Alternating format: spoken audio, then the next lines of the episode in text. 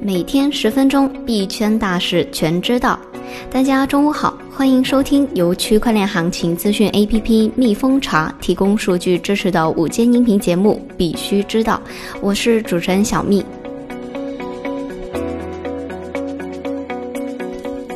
今天的主要内容有：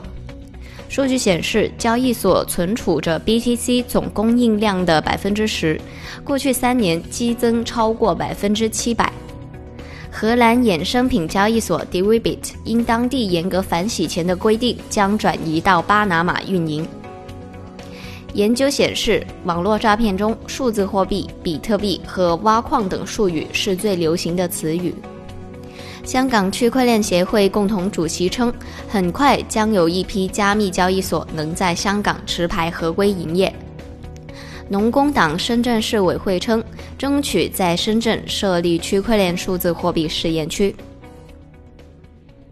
接下来是快讯的详细内容。首先，我们看一下币圈的热点。根据链上情报公司 Glassnode 提供的数据，加密货币交易所现在持有比特币总供应量的百分之十。在过去三年中，交易所地址中存储的比特币数量增加了百分之七百以上。美国数字商会创始人称，市场决定了比特币价格对地缘政治不确定性的反应。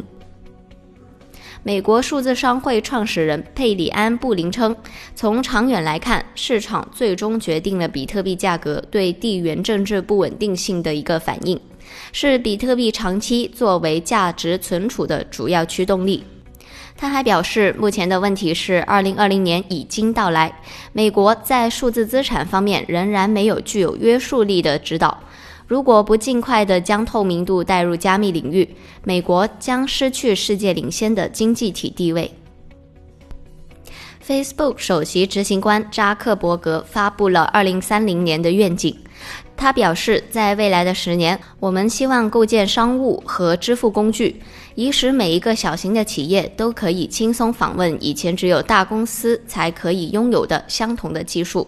但是在这一次的愿景中，扎克伯格并没有具体的提到 Libra。荷兰衍生品交易所 Deribit 因当地严格反洗钱的规定，将转移到巴拿马运营。总部位于荷兰阿姆斯特丹的加密衍生品交易所 Deribit 周四宣布，将从二月十日开始，以 DRB Panama Inc. 的名义在巴拿马运营。这是目前平台 Deribit BV 的全资子公司。Deribit 声称，荷兰对加密货币公司实施的非常严格的反洗钱规定，因而他们选择到巴拿马运营。拉丁美洲的银行正加紧关闭加密交易账户。拉美的加密交易所正在卷入到国内银行的激烈斗争中，许多银行正在采取行动阻止与交易所的交易往来。巴西最大的银行之一 Bradesco 似乎已经赢得了反对巴西加密货币和区块链企业协会 ABCB 的一个胜利。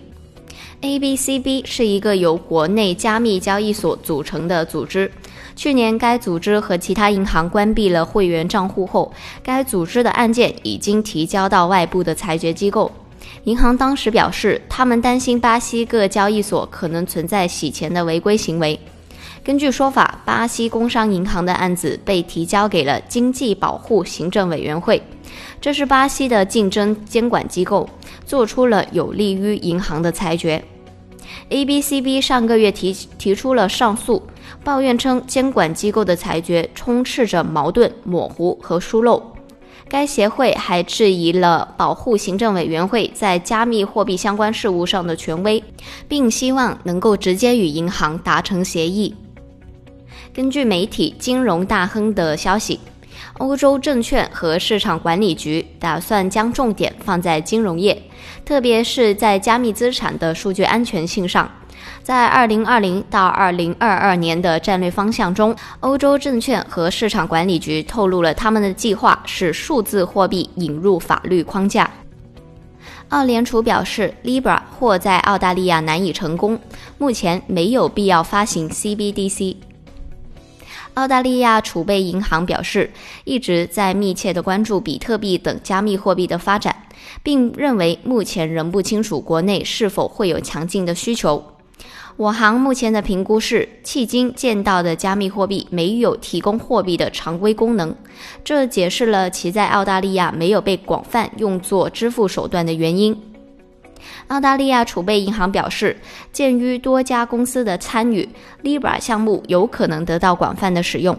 可能能够利用这些公司庞大的现有用户基础和技术能力。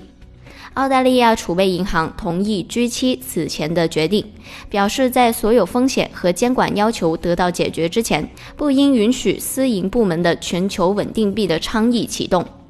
在澳大利亚，即使全球稳定币确实符合所有的监管要求，目前仍不清楚他们是否会有强劲的需求，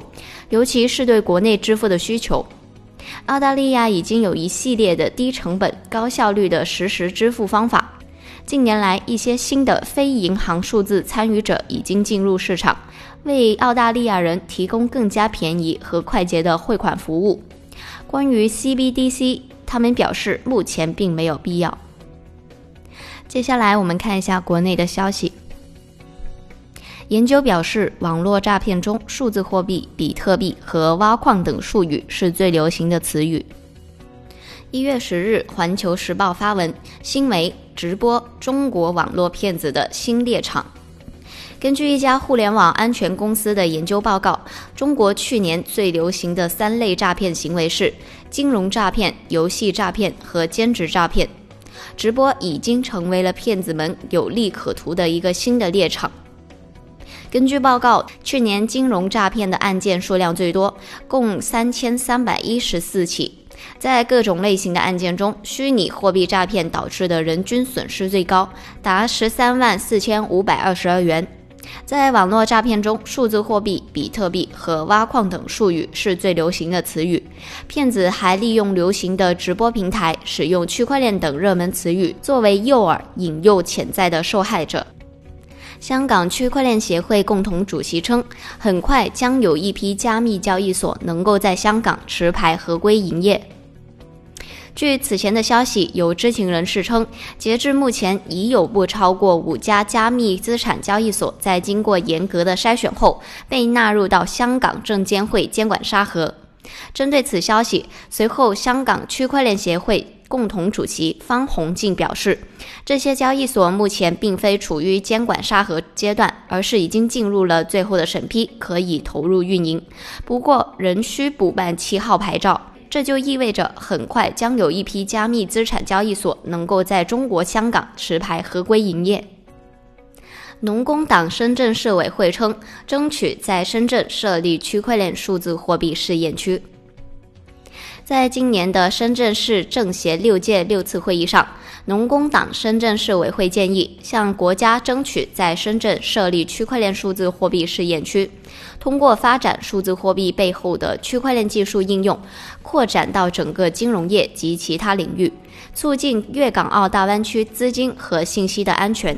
此外，建议向国家争取在深圳设立点对点的跨境支付区块链平台先行试验区，降低跨境支付清算、结算时间以及成本，也有利于降低跨境资金风险，加强区块链技术与金融应用，特别是跨境支付结算应用的融合。国家物流平台拟成立物流区块链公共服务工作委员会。为了推动物流领域广泛的利用区块链技术优势，构建可信生态环境，国家物流平台拟成立物流区块链公共服务工作委员会，开展区块链物流领域的政策研讨、技术标准和跨链信息交换公共服务规定的制定、区块链应用服务研发和推广等的工作。当前正在推动区块链技术在物流电子单证的验证、存证方面应用的落地。该应用可以促进货运物流数据便捷地在政府监管、金融保险等领域的协同共享。据介绍，已经有政府管理部门、事业单位、研究机构十家，区块链技术服务商十九家，物流信息服务商三十二家，物流信息服务应用单位二十家，行业组织一家，个人专家十四人成为筹备工作成员。今天的节目到这里就结束了，我们下期再见。